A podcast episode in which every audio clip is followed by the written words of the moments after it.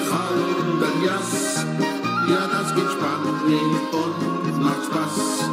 Das ist für mich der schönste Sport. Drum wird dann gespielt an jedem Ort. Ja, Göpf Eck hat auch gesungen. 1986 hat er das Lied Am liebsten mache ich halten Jass aufgenommen, zusammen mit Rudi Margeiter und Carlo Brunner und damit seine Liebe zum Jassen unterstrichen.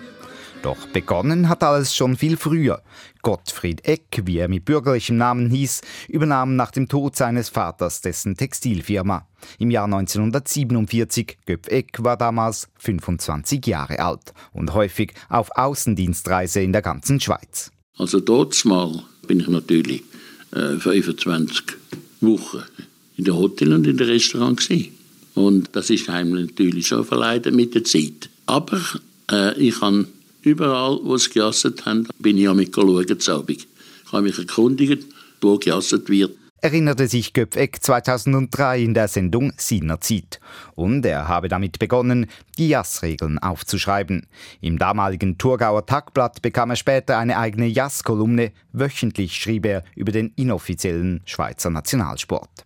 Und das Tagblatt ist dann eingegangen im 62. Und der Kollege, den wir gejasset haben von früher her, war Redakteur im Tagblatt und der ist dann zur Thurgauer Zeitung. Und dort hat mich dann der Kurt Felix gefunden. Und dann hat er mal telefoniert, ich hätte gerne eine Sendung gemacht, beim Fernsehen über das Jassen. Können Sie mir da helfen? Ja, das konnte er. Vier Jahre nach dem ersten Gespräch mit Kurt Felix sendete das Schweizer Fernsehen 1969 dann die erste Jass-Sendung mit dem Namen Stück wie's Stich. Später wurde sie in Samstigsjass umgetauft. Im gleichen Jahr veröffentlichte Göpweg das erste offizielle Jassreglement Bur Nal Ass und führte die erste Schweizer Jassmeisterschaft durch mit 31.000 Teilnehmenden der breiten Öffentlichkeit wirklich ein Begriff wurde Göpfek dann aber spätestens 1975 als Schiedsrichter beim Samstigsjass.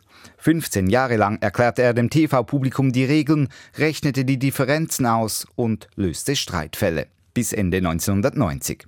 Insgesamt 227 Sendungen waren es, oder wie es Moderator Jörg Randecker in der Abschiedssendung sagte, das sind für mich so etwa 16.875 Kopfrechnungen geworden, die du gemacht hast. Mit Zusammenzählen von Karten und Differenzen ausrechnen. Und für das hast du eigentlich wenig Fehler gemacht, muss ich sagen. Also, das ist ein rechter Haufen Ich habe auch einen grossen Kopf. ja. Aber auch nach seiner Fernsehzeit blieb er dem Jassen verbunden und schrieb weiter über seinen Lieblingssport. Am liebsten aber jasste er selbst. Das habe ihn jung gehalten, sagte er 2003 das tut natürlich einem schon gut, wenn man zusammenzählen kann und das Hirn wird geschult. Zum Beispiel bei den Älteren. Aber auch sonst bei uns, bei den Jüngeren.